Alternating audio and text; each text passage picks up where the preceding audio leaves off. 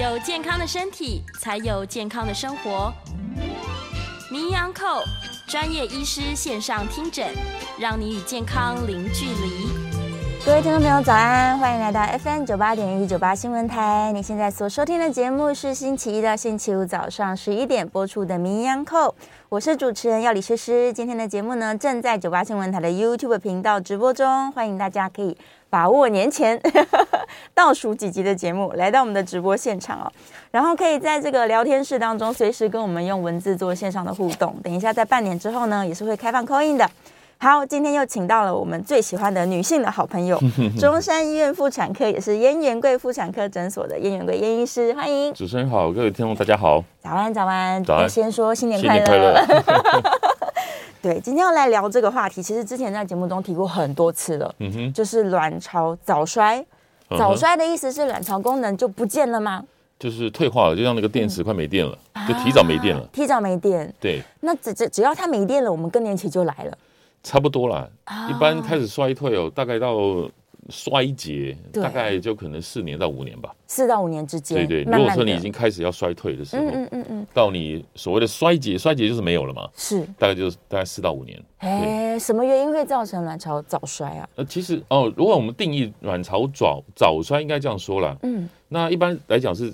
四十岁以前，对，就卵巢开始衰退了，哦，我们叫卵巢早衰嘛，特别早。那一般来讲，它有几个比较严谨的定义啦，嗯，就是说，如果说你年纪小于四十岁，对，同时你没有月经，以前是说半年，但是现在是比较定义比较严谨一点，大概四个月。如果说你已经没有月经四个月，嗯，那同时又加上有一个抽血，就卵巢的功能指标叫做 FSH，嗯，这个指数如果抽血啊。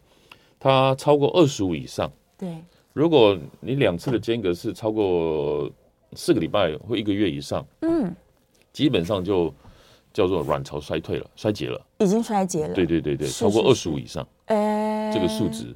但是他这么早，难道是因为体质的关系吗？因为遗传吗？呃，大概如果早衰哦，一般人大概四十八到五十二岁嘛，就像我们大部分人更年期是落在五十岁上下。对。但如果你提早衰退了，那大概。还是有几一些原因啦，嗯，有一些比较常见的原因，比如说，呃，环境生活，还有你的接受过手术，比如我们讲环境好了哈，比如说我们大气里面什么 PM 二点五啦，空气污染啊，哦，或是什么一氧化碳啦，或是说什么臭氧，甚至最常见的环境荷尔蒙就是所谓的塑化剂，塑化剂，哦，或是有些油漆那些那个都可能会造成一些伤害，哦，这是环境，嗯，还有你的生活形态。如果你一天到晚熬夜，对，作息不正常的，抽烟的，嗯，或者是说体重太胖的，对，或太瘦的，其实对你的卵巢功能也是伤害，也是不好。对对对，有些人他是剧烈减肥，可能忽胖忽瘦的，也许对身体也不是很好。还有一个就是比较常见的前三个，就是说因为医疗，对，比如有些人因为疾病，你必须要做什么化疗，哦，甚至你在卵巢上做手术，嗯。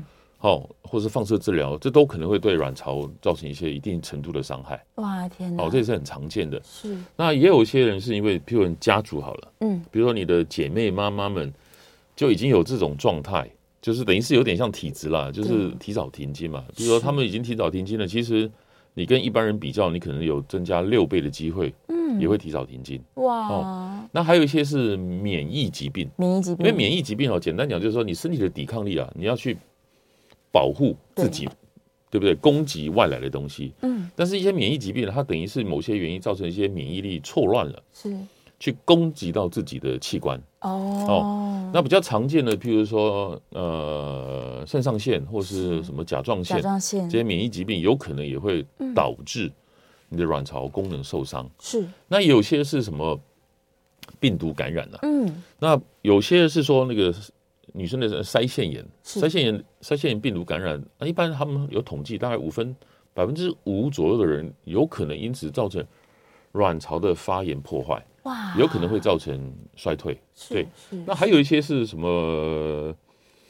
呃，染色体或是基因的异常，嗯，那个通常是会在更早可能会出现，比如说一般来讲，如果说是三十岁以前就已经没有月经了，是通常我们会就会先往那个染色体基因方面去做检查。嗯，原来如此，这是比较常见的原因了。是是，其实原因蛮多样化的。对对，就是有些是体质，有些是感染，有些可能是生活习惯。其实环境跟生活形态，嗯，还有加上医疗上面的这个还是主要的因素啦。是。那后面我们讲的，譬如说这免疫疾病啦，或者什么基因染色体啦，嗯、或是家族啦，或是什么病毒感染的那个，还是比较少数啦。哦，嗯、是。可是他如果不知道说他的生活作息啊，造成了这个卵巢的伤害，嗯、那有没有什么预兆可以让他提早发现说，哎，我卵巢可能开始退化了？一般当然。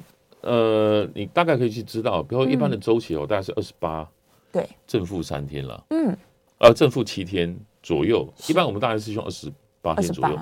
如果你卵巢的间隔越来越短，嗯，哦，有时候少于一两天，甚至连续出现，一般我们大概会观察你半年。哦，如果说你半年里面有三次，是含三次以上。你的月经是不太正常，甚至越来越短。嗯，那我们就可能会开始会觉得你可能卵巢功能会衰退，或是你月经的量开始少。是、哦，那甚至有些人会更严重啦，甚至你越来越短嘛。嗯，然后慢慢慢慢衰退更严重，甚至它的月经量少。对，甚至有时候间隔会越来越长。哦，甚至到不来月经。所以它会先从月经的周期缩短开始，然后慢慢的是越来越长，慢慢慢慢慢，然后量也变少啦。嗯，然后或是两个周期间隔，一般我们月经算周期是算明显来算第一天嘛。对，到下一次的第一天，我们算这个叫周期，就是二十八天。嗯，正负七算可接受。是，但是如果说你是低于二十一天，那当然就严重了。哦哦，如果是超过二十五呃三十五天以上，那也是比较严重，就可能需要做一些呃评估跟检查。所以，如果原本她的月经周期是规律的，然后突然在这一年之间忽长忽短，对，那就需要去检查。对，甚至哦，有些人更严重，还会伴随着。像更年期的症状，比如潮红、燥热、失眠、心悸，或是阴道干涩等等等，这些都是因为你雌激素少了，所以衍生出来的一些类似更年期的症状。哇，对啊，如果说你月经已经开始异常，又伴随这个症状出来的话，那就更可能是你的卵巢功能出问题了。是是是，所以他就要去提高警觉这件事情。但他怎么检查？他去抽血。一般哈，我们的月经量如果说。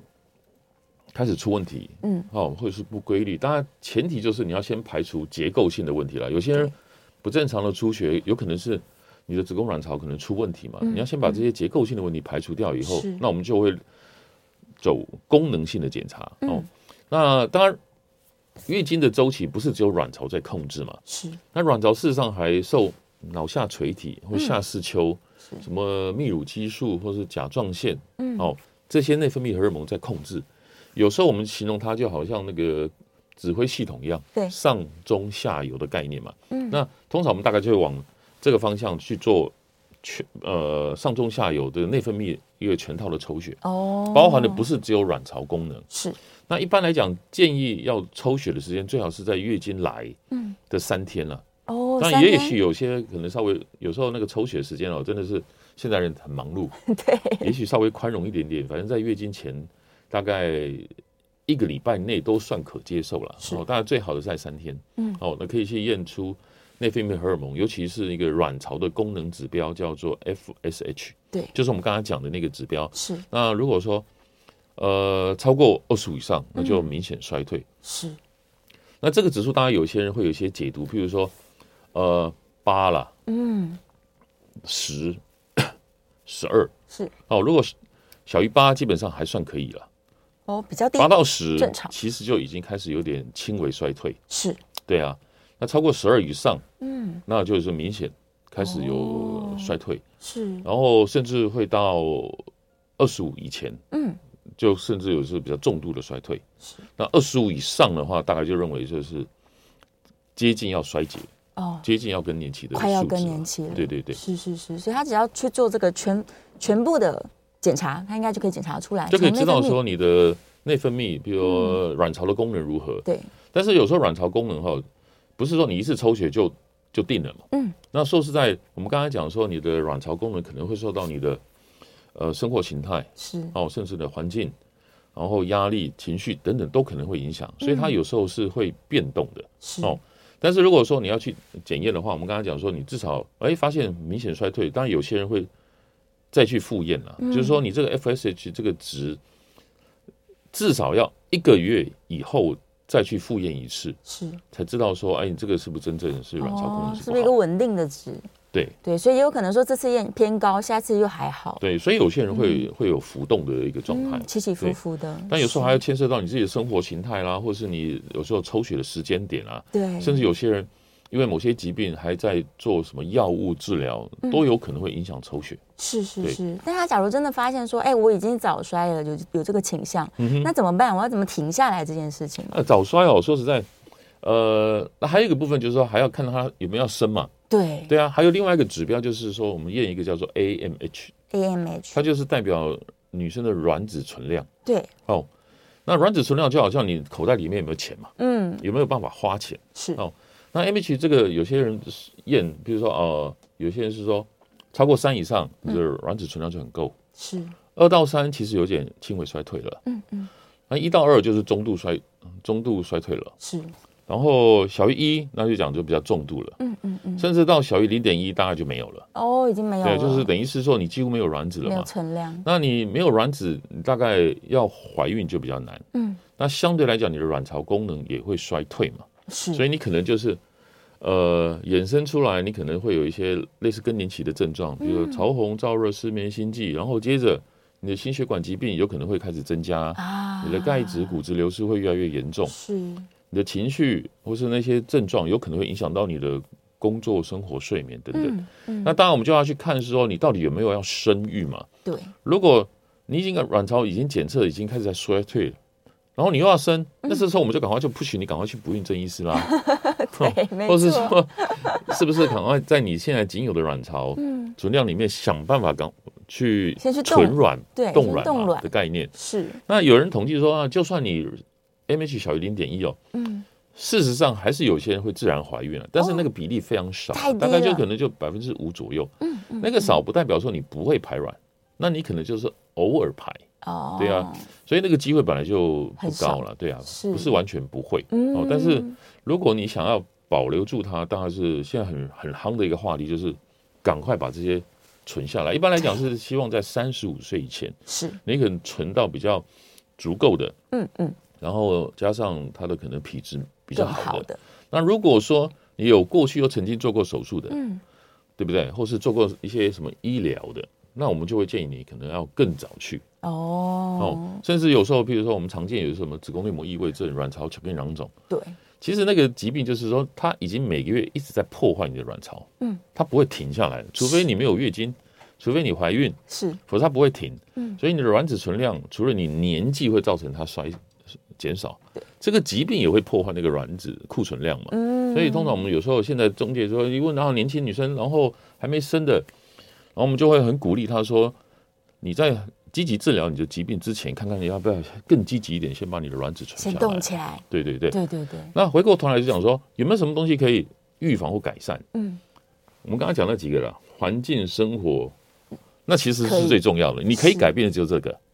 其他是改变，你家族没办法改变，对对不对？如果说那些疾病你也真的没办法预防嘛，嗯、对不对？当然你免疫力好一点，当然你相对什么细菌感染、病毒感染机会就相对来讲比较低嘛。少你的免疫疾病，甚至是基因染色体，嗯，大概这个就比较难改变嘛。你能够改变的，当然就是你的生活形态，嗯，对不对？没错。还有你的环境，那你就是那设法啦，你的生活要摆那就 nature，尽量少用加工的东西嘛。啊，对，尤其是。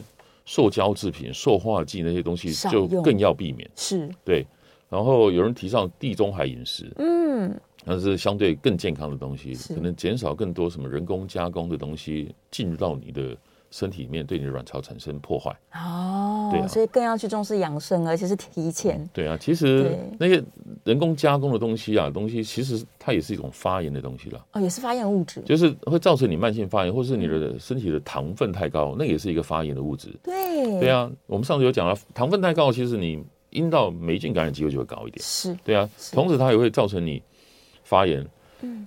其实很多的疾病哦，比如说我们讲什么子宫内膜异位，其实它也就是一个脏的内膜异位的东西跑到你的子宫、卵巢或是身体其他地方去，造成局部的发炎与破坏嘛？发炎。那加上你自己的，让你自己的身体处于一种慢性发炎，比如你睡不好，对，然后劳累，劳累，那其实你身体也在慢性发炎了，那你就更加重这种发炎的速度，嗯，就等于是同样的会恶化是你的疾病，同时更恶化。它破坏你的卵巢哦，所以照顾身体，然后减少身体的慢性发炎，可能是他唯一可以做的。对对，好好的这么做，然后做到这些事情，然后然后想想你自己的生育想生育计划，对对对。假如说他确定是一个早衰的状况，然后呢，现在赶快及时的去把卵子冻起来。那等到她这两个卵巢没有功能了，她子宫还是正常的状况下，还是可以怀孕的，还是可以怀孕的。对啊，对对对对，是的，对。我们之前在节目中一直提到这件事情，就是房子可以用，对，可以用到 可能很高龄都可以用。如果说你卵巢衰竭，你取不到卵，这时候你就要跟人家借卵了啊。对，你就要跟人家借卵了。借卵的话还是可以生的。啊，对啊，但是那个对法规上有些人会比较介意这个东西。对啊，原来如此。所以，如果有想要生，然后想要生自己的小孩的，嗯、最好是早一点先把那个卵子冻起来。对，这、就是唯一的。没有办法，那个卵巢衰退就衰退，它没有办法再充电了，没有办法。是啊，啊所以年轻的时候要先冻。对啊。假如现在发现已经为时已晚，可能存量也不够了，哇，那真的是没办法。那甚至有些卵巢已经开始衰退了，嗯、甚至会求求助不孕症医师嘛。当然，有些医师会在做疗程之前会吃一些东西啊，比如说有时候常听到什么 DHEA 啊、Q10 啊什么东西的。那说实在，那些叫做归类在保健食品，它说实在不是药物了，不是。然后只是说有些研究是认为说，哦，它好像可以提高一点点怀孕的机会，哦，提高一点点呃正常的那个生产率是。但是后来他们发现说，说实在，统计上没有意义，嗯，嗯。所以你说现在真的有什么东西可以让你的？卵巢重新回春是基本上现在的可是是没有是没有的，卵巢衰退就衰退，就是衰退。那个电池没电就没电，嗯，它没办法再充电。对对，而且也没有什么器官移植这种事情，完全就是呃，这个太少见，没有就没有了。对，是是是，那。他好，我们现在先确定说，如果有生育需求的人，来得及冻卵就冻，来不及冻卵的话，那真的是没有办法了。对啊，对，就只能这样，就是对啊，嗯，就失去功能。那如果说你早衰的话，如果你生生过了，当然基本上对你来讲，那、嗯、那你就不用去担心这一块嘛。也是。那你只是说，好，你要怎么样去看待说，嗯、你一定开始就是等于是说，你四十岁的人，你已经迎接五十岁的是更年期的状态嘛？嗯，那你等于是比人家提早十年。对。可能你骨质开始已经提早流失了嘛，所以你骨质流失的机会更高，所以你钙质的补充，什么维维生素 D 啦，然后晒太阳、运动啦，那些骨头的保健也是非常重要的哈，因为万一突然哪天摔跤了，你不晓得，结果你是骨质。流失太严重，骨松，然后骨折，那就比较麻烦。是，对，可能很多女性对于这个更年期之后的生活是不容易想象的，尤其是她如果又特别年轻。哦，对，对，而且那时候必要的时候还是要补荷尔蒙嘛，还是要补，因为你太年轻、太早流失的话，其实你的骨骨头你要用好久啊，对不对？对，所以可能要必要时候补充荷尔蒙。嗯嗯嗯，然后是比较。因为有时候比较年轻女生四十岁，有时候她性生活还是一个必要性的嘛。没错。有时候阴道干涉也可能会造成性生活的不舒服。嗯。哦，甚至影响到夫妻之间。是。对啊。是。有时候必要性的荷尔蒙，不管是吃的，嗯，或是用阴道局部的荷尔蒙，都可能要评估再使用。是是是。对。但以前大家对于荷尔蒙的补充会有点害怕，现在是越来越好了。嗯，当然，大概早先大概十年左右，他们有一些研究是认为说。呃，我们药物级的荷尔蒙的补充、嗯、超过五年以上，的确它会增加乳房甚至乳癌的罹患率。是，没错。所以那一阵子就就很震撼嘛，所以大家就又又很很怕。对，不。所以后来那个研究又停下来了。嗯。那所以现在我们使用荷尔蒙，就要告诉你说，我们到五年的时候，基本上你未来的风险会高。嗯。但是他们在追踪发现说，它的死亡率并没有增加。哦。那为什么？因为这一组人事实上他有在用药，其实他比较会遵从医嘱。嗯嗯，定期去追踪做一些检查。是，哦，你可能说哦，你吃荷尔蒙，我跟你讲，你超过五年，你要自己知道。嗯，那如果说你没有症状，你可以考虑停药。是，但是有些人还是症状很严重，对，他不吃又不行。那这时候我们就会嘱咐他说，你年纪，嗯，还有评估说你自己，比如说你有没有家族史？其实家族史乳癌是一个常见的了。对，哦。哦，要去评估，然后定期要去做检查。嗯，那反正他定期去做检查，即便他发现有不好的，他大部分都是更早发现，很早期，所以他更早就可以解决掉，就比较不会说，哦、反正他的死亡率并没有增加嘛。是是是。所以，呃，五年上有使用还是可以。那现在也有一些荷尔蒙对乳房来讲也是相对更安全的药物，也都有啦。嗯嗯，嗯。只是说你呃使用上当然就是除了改善你的生活品质是。还有还有一个重点，就是改善你的骨质流失。嗯，哦，那以前有讲说啊，你吃了这个荷尔蒙是不是可以降低心血管疾病？现在这一条是不成立。哦，不成立了。哦，对对对对。嗯嗯，嗯哦，那你为了大家就是降低更年期的症状嘛，然后改善你的生活品质、性生活品质。嗯。然后减少骨质流失，这个反正是比较重要的、比较要紧的事情。对对对对，所以他就是赶快来提前做点功课。然后跟医生讨论配合，嗯嗯嗯，对，这可能是他心理上面、心理上面建设需要做的事情。对啊，对啊。然后可能有一些人他合并其他的妇科疾病，他就会在那边思考说，哎，那会不会我这个有肌瘤啊，我有一些囊肿啊，我如果要治疗啊，嗯、会不会也去影响到他的卵巢机能？其实，如果说我们讲肌瘤好了，比如有些肌瘤真的是，呃，也没什么症状，也没有影响到健康，嗯，比如说它量也不多哦。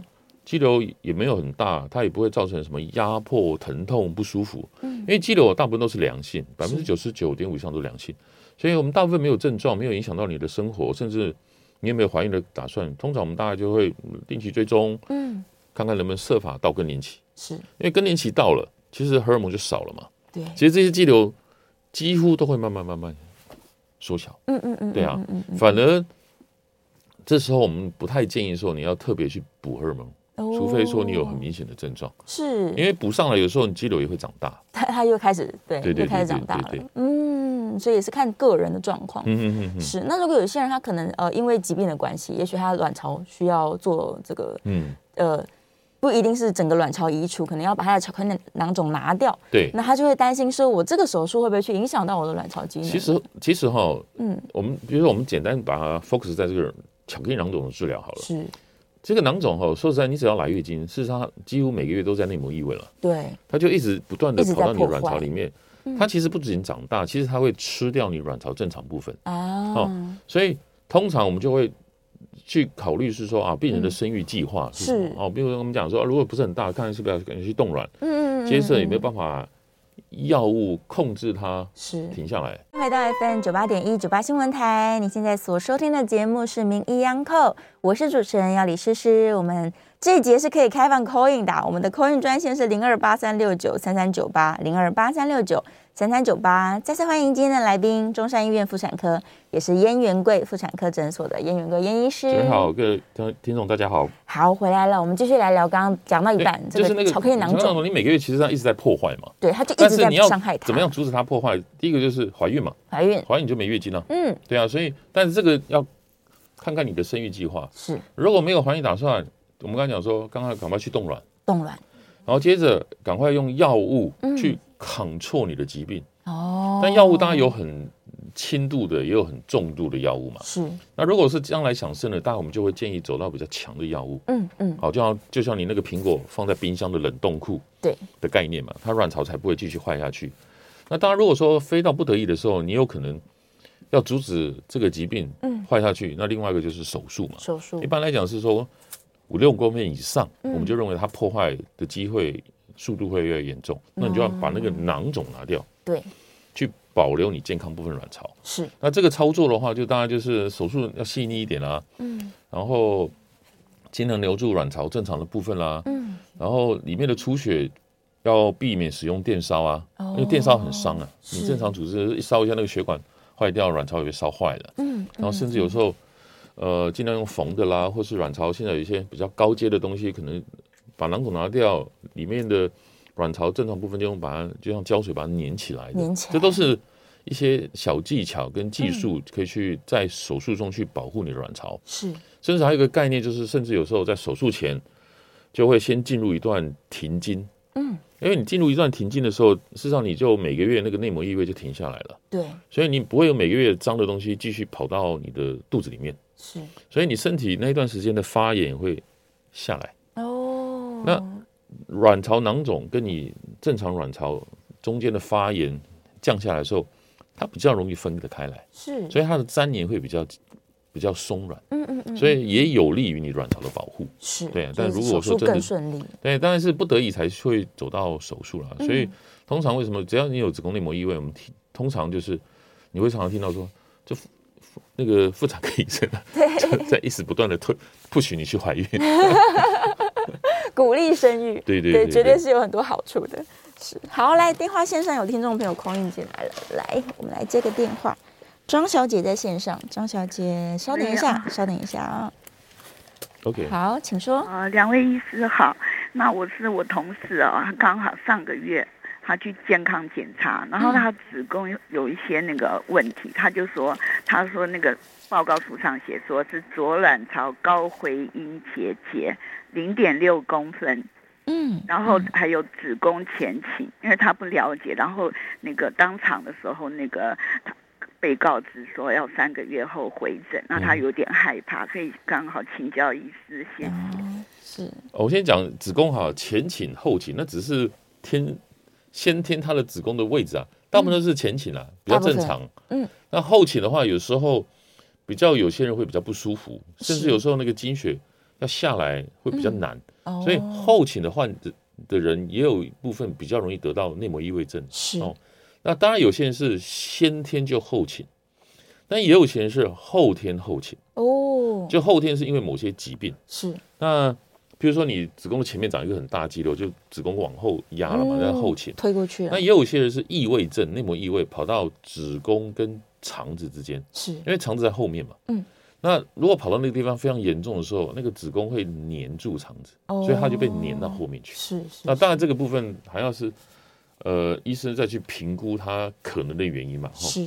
第二个就是卵巢的结节后，他讲高回音，嗯，通常高回音通常就是代表那个是很亮，就像像你一个手电筒去照一个镜子，对，它反光叫高回音嘛。是。而如果你透过去就不会有东西。那如果是高回音，表示说那个地方是比较硬的东西，对，有东西，你的能量呃光源才会反射回来。所以通常高结节就表示它里面可能有小硬块啊。哦。那这个小硬块当然是卵巢的囊肿里面出现硬块，当然比较不好。是哦，但是如果他描述的时候只有一点多公分，嗯嗯，那说实在哈，当然这么小的东西啊，基本上我们还是只能追踪啊。哦，如果说它越来越大，甚至说抽血肿瘤指数有高，嗯，甚至它囊肿，我们讲说卵巢的肿瘤要判定说哪一些东西是。呃，所谓的功能性还是疾病的，是。功能的话，有时候两三个月它就消失掉了。嗯，哦，那如果疾病的话，第一个说里面这个囊肿啊，如果越来越大，嗯，哦，如果说它的边界是不规则的，对，然后肿瘤里面会有硬块，会有中隔，嗯、或是里面会量到什么血流，嗯嗯，甚至是两侧性的，或是里面有腹水，嗯、这种肿瘤病变机会就会比较高。是。哦。但因为我们没有看到片子啦，不过你还是遵照先前的医生的医嘱嘛，就是还是定期去追踪吧，追踪他，对，看是不是需要处理了。对。对，那如果假设我们延伸一下，像这样的状况，那如果真的要手术，那其实概念上跟刚刚那个巧克力囊肿是一样的，就是我假如还很年轻，嗯、然后我又想要移除掉这个结节或是肿瘤，嗯、但是我要保留我的这个卵巢功能的话，那就是一一样是就是那个手术的技术技巧是这样子，我们是会注意的部分，嗯、但是。我们刚才讲说，有些疾病哈，呃，比如说卵巢的肿瘤，对，那并不是因为什么内膜异位这些发炎，嗯、所以它术前的什么药物准备就不太需要。是，比如说有一些卵巢年轻女生容易长一个叫做畸胎瘤，嗯，里面有一些头皮、头发、牙齿什么甲状腺什么东西的东西在里头，对，但是它。就是先天呐，生殖细胞的病变出来的。嗯，那他手术就比较简单，就像剥一个橘子一样，是，然后把橘子皮保留下来，里面东西拿掉，那卵巢它正常就会恢复。而且这种手术对卵巢基本上啦，它肿瘤不会去吃掉你正常卵巢。哦，这种肿瘤，所以它这种卵巢可以保留的比较多，嗯，正常的部分是是是，比起巧克力囊肿来说，对对。再来电话线上林先生，林先生请说。哎，是师好，叶医师两位好，你好，跟两位报个拜个早年哈，那希望要出去玩的人都可以顺飞了哈。那那个我有两个问题想请教燕医师哈，是第一个问题就是说，哎，良性的部分，刚刚医师在前段节目都讲完了，嗯，那我想请教的是说，这个卵巢癌最近好像也越来越有被大家重视嘛，哈，是，那这个卵巢癌呢？它会不会因为这个癌肿瘤去或者去吃掉卵巢原本的健康组织，而导致它好像有那种卵巢早衰的类似症状的发生？这第一个问题啊。第二个问题是说，这个我们都知道子宫肌瘤百分之九十以上都是良性，但是它到底是良性还是恶性，还是要等拿出来之后切片化验才知道嘛？好，那我想请教的问题是说。诶，医师有没有可能在超音波底下观察这个肿瘤的形状，然后诶就可以初步的了解到说这个是偏良性还是偏恶性？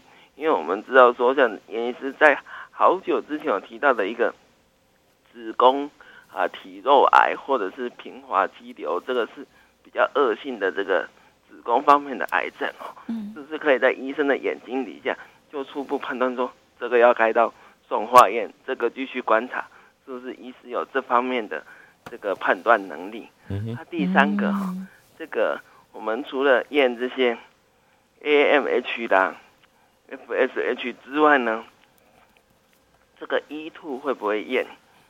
然后我想请教的问题还有一个就是说，我们的卵巢一生大概有四百个卵子啊，照理说这四百个都要排完呢，为什么会有所谓的早衰的状况发生？是荷尔蒙的问题吗？以上请教，我在家收听，谢谢，谢谢。第一个卵巢卵巢癌哈，沉默的杀手。对。然后它通常出现的症状，当然是它严重破坏。嗯。卵巢的时候，它会造成它功能上的异常，有可能会它可能月经有异常嘛，这也是它的症状之一嘛。是、嗯。但是它真正会造成的症状，通常都是被发现的时候，通常都是这些肿瘤已经往旁边跑了。嗯。可能会。黏住吃到肠胃道，对，所以大部分它出现的症状都是肠胃道症状。有些人觉得肚子不舒服，鼓鼓胀胀的东西吃不下，嗯、或是肚子很鼓，那就腹水出来了啊。哦，通常都是肠胃道的症状。也有些人是因为月经异常，然后去做检查才发现你卵巢一个肿瘤，但的确是有了哦。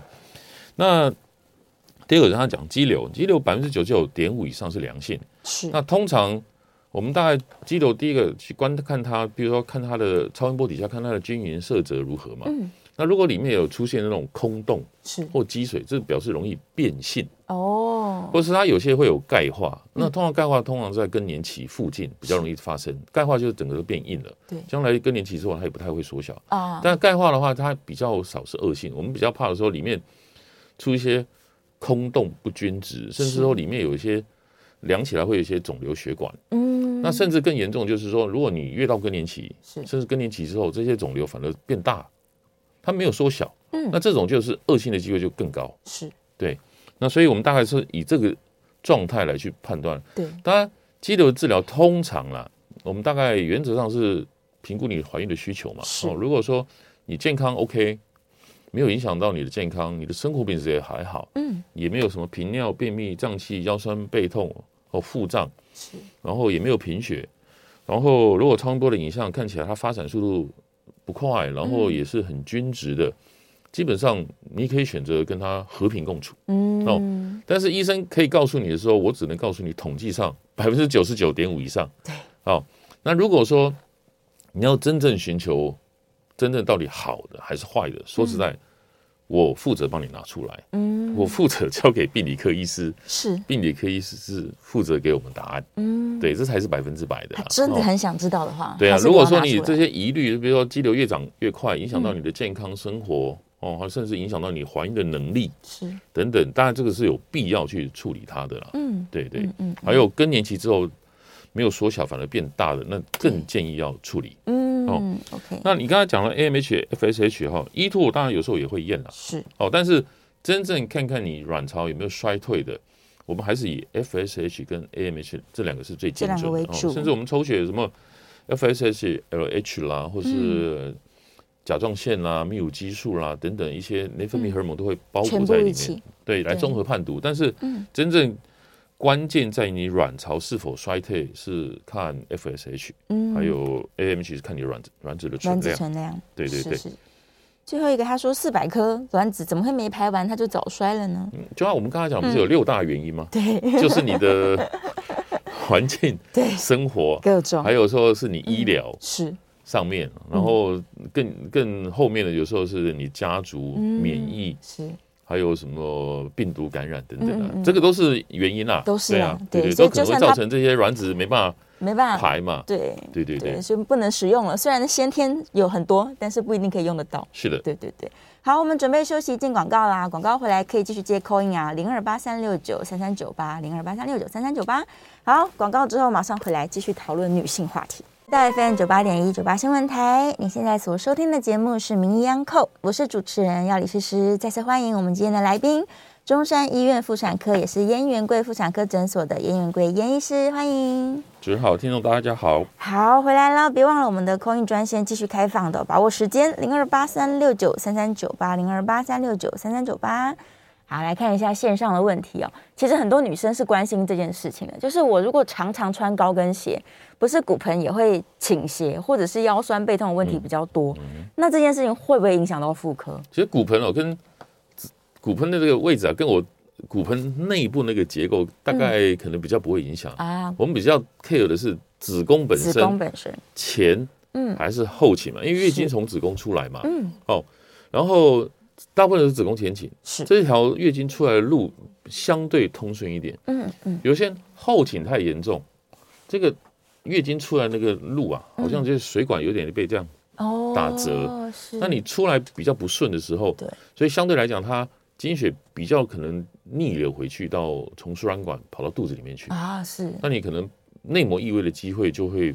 一般比例比较高一点，再高一点点。对对对，所以骨盆前倾后倾这个问题还是要找骨科、妇产科医师回答。对 对，没错。来，继续电话线上有一位张小姐，张小姐请说。医师主持人好，你好。是这样子啊，我差不多四十几岁的时候拿掉子宫，还有一个卵巢。嗯。到现在六十几岁，差不多二十几年了哈。嗯哼。但是我都没有。去回去做什么样的检验？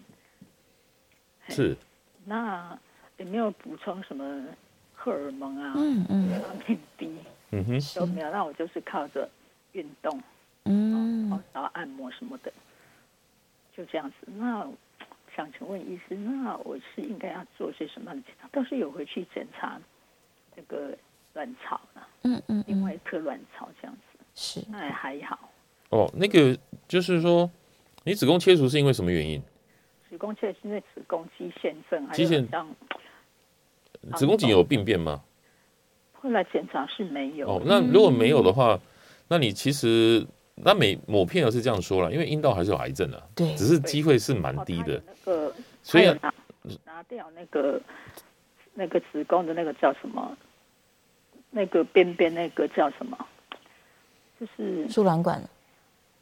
对对对，嗯，哦，就是说阴道来，我们来讲阴道，阴道，因为阴道的话，它还是有可能会有癌症的疑虑，只是机会很少，是罕见的，所以有时候我们还是会建议说，你三年可能还是做个抹片，做个抹片比较安心。那卵巢的确还是靠超音波来看的啦，哦，那你每年大概至少做个超音波看一下，嗯，那也有人会合并一个 CA 业务的肿瘤指数去抽血嘛，是，那你更年期之后，你可能没有做任何的什么，呃。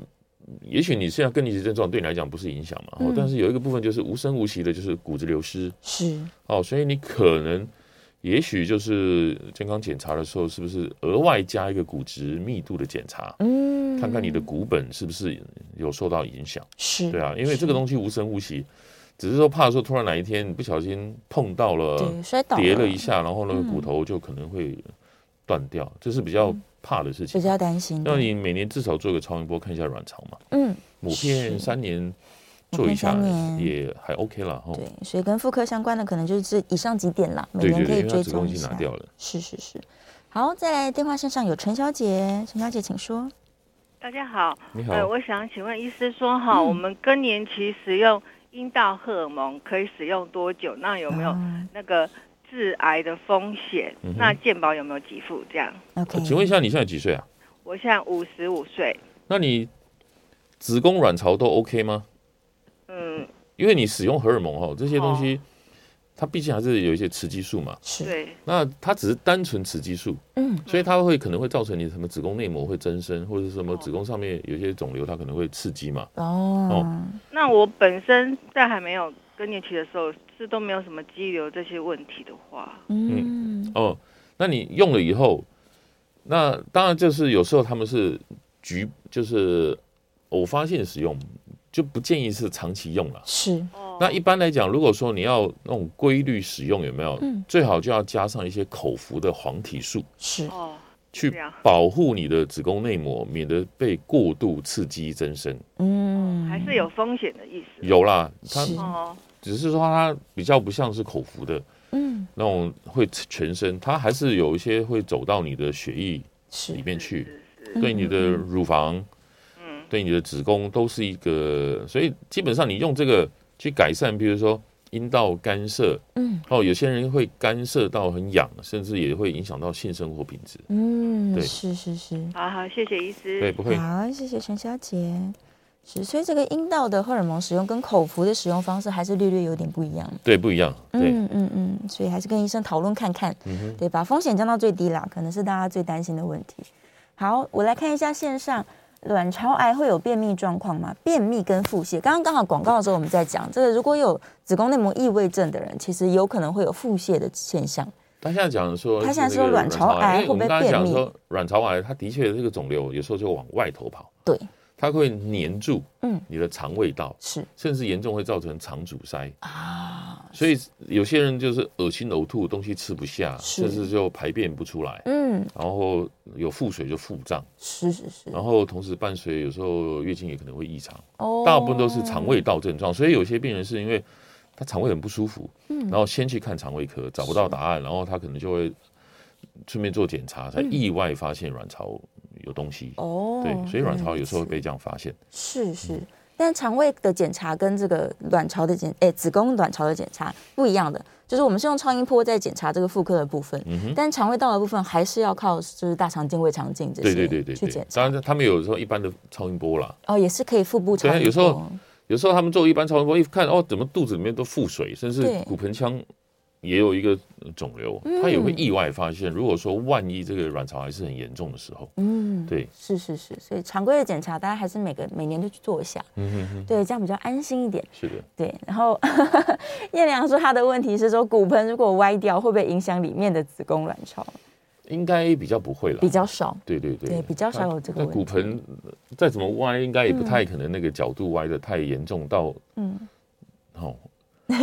比较不会，对对对，是是是。那再来就是冬天啦，大家又很在意说什么暖宫的问题。可是暖宫是中医在说的，嗯哼，对，就是西医这边有没有什么说法？例如你可能就保暖做的不够啊，可能会对子宫不好。一下就是说你太太寒冷了，有时候你肌肉会收缩嘛，收缩。一收缩的话，其实过度收缩，嗯，比如你月经来的时候，你没有适度的保暖，太冷了，对，或是喝冰的，喝冰的，然后子宫会收缩比较强的时候，那个血啊。该下去下不去。哦，那下不去又往哪里走呢？又逆流回去，又容易逆流嘛。对。哦，你可能也容易剧烈收缩，嗯，又加上逆流，然后肯定你经痛会不舒服。